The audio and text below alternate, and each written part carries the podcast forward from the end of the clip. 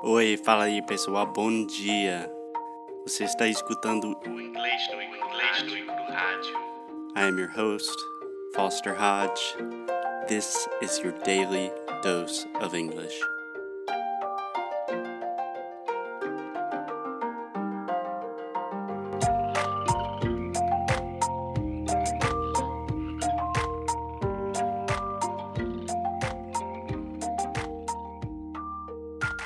Hey, what's up, guys? This is Foster. So, in this audio, I'm going to analyze Alexia's first challenge, her introduction challenge. And the idea here is really just to give you a sense of what the personal feedback sessions will be like. Yeah, and also the idea is to help you develop the skill of analyzing your own speech, identifying your mistakes so let's do it. Let's listen to the audio and analyze Alexia. Here we go. Hi guys, my name is Alexia and I am from Rio de Janeiro, Brazil, which means, of course, I am a carioca. Okay, so let's listen to this one more time. Hi guys, my name is Alexia and I am from Rio de Janeiro, Brazil, which means, of course, I am a carioca. Okay, so in this first part, I would give Alexia two recommendations. First, when she says, Hi guys, this I sound in English.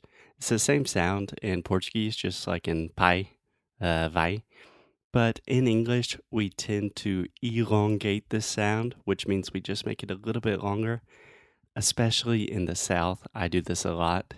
So when she says, Hi guys, I would probably say something more like, Hi guys, and just make that sound a little bit longer a couple of good things that Alexia is doing is she says, I'm from Rio de Janeiro. If you say Rio de Janeiro, an American speaker or any speaker will have no idea of what you're talking about. And also with I'm from, she is closing her mouth with both the final M in I'm and from. Tons of my students say I'm from, but with the final M, you have to close your mouth every time. Okay, so let's keep going.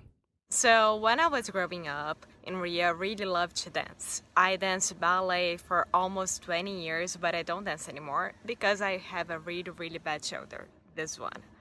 So, it's awful, and I'm really, really sad about it. Okay.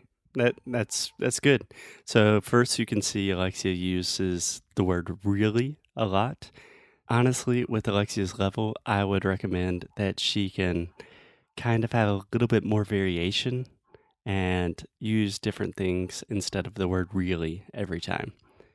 So I know you hear some dogs barking in the background. Sorry for that. We have 11 dogs. So instead of really, you could always say very, extremely, super. I say that a lot. Like I'm super, super sad or I'm super excited. But you have a lot of options there. It's always good to have more variety. It just makes you sound more natural. Okay, let's keep going.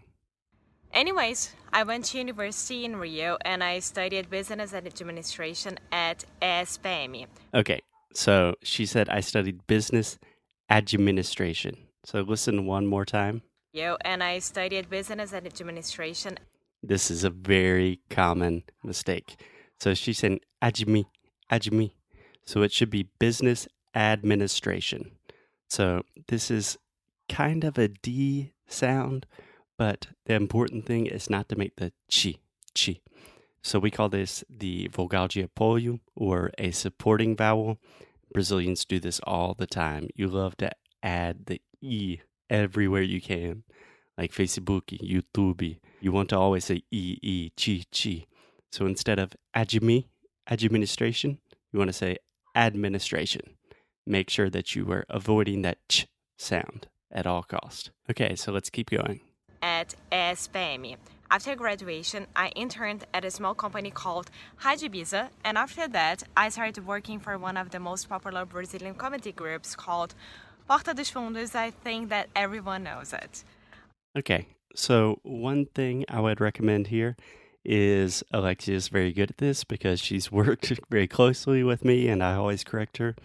But she said after graduation. So when you're talking about education, in uh, the educational systems in Brazil and the US are so different that I think it's easier just to keep things simple. So a lot of my students want to say, I'm graduated in, which doesn't really make sense in English, or after post graduation or something like that. When talking about education, my recommendation is always keep it simple. So you can just say after graduation. So that is perfect. Good job, Alexia. I'm proud of you. Let's keep going. I worked at Porta as a producer for four years, and nowadays I work with my boyfriend, Foster, and my business partner. We Aw. have a company called English no Cru that teaches English to Brazilians, and it's super cool. Okay, so this is one of Alexia's most common mistakes.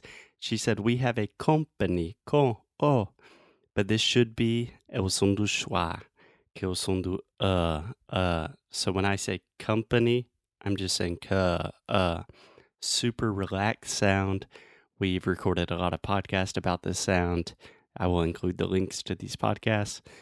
But o som do schwa é o som mais comum, mais frequente em inglês. Então você precisa dedicar muito tempo eh, treinando e realmente getting this sound perfect. So Alexia always says ko o o. She's making the o sound, which has a little more tension. It's a little more open. She just needs to relax her throat and say uh company. Okay? Let's keep going. to work on my own schedule and I have my own company, but it all Okay, also with the word own, this is a mistake that I see Alexia make a lot. She's saying on, on, which almost sounds like on, like the book is on the table. But this is really the O sound. So this is a moving vowel, which you will learn more about in the course. But essentially, moving vowels, you are making two sounds at once, and it's a little bit longer.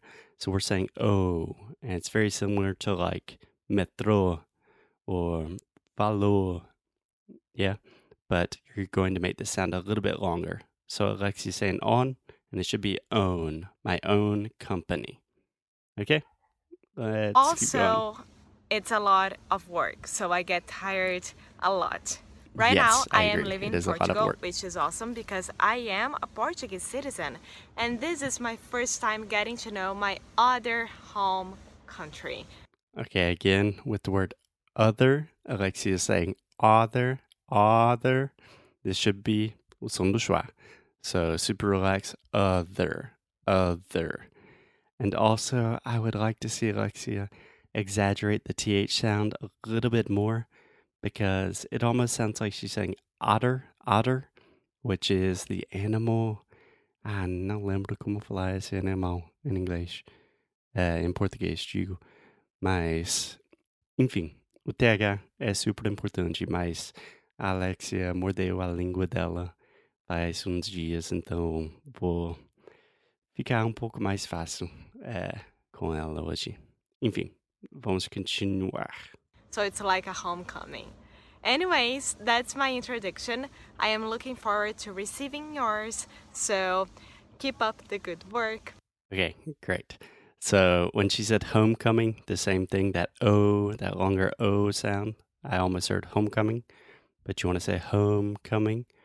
And in the word introduction, I almost heard introduction, ooh, ooh, but it should be the schwa sound. So, Alexia, my recommendations would, first of all, extremely good job. These are very minor details, very minor corrections, but you need to focus on relaxing your throat to really get that natural schwa sound and also work on that O moving vowel.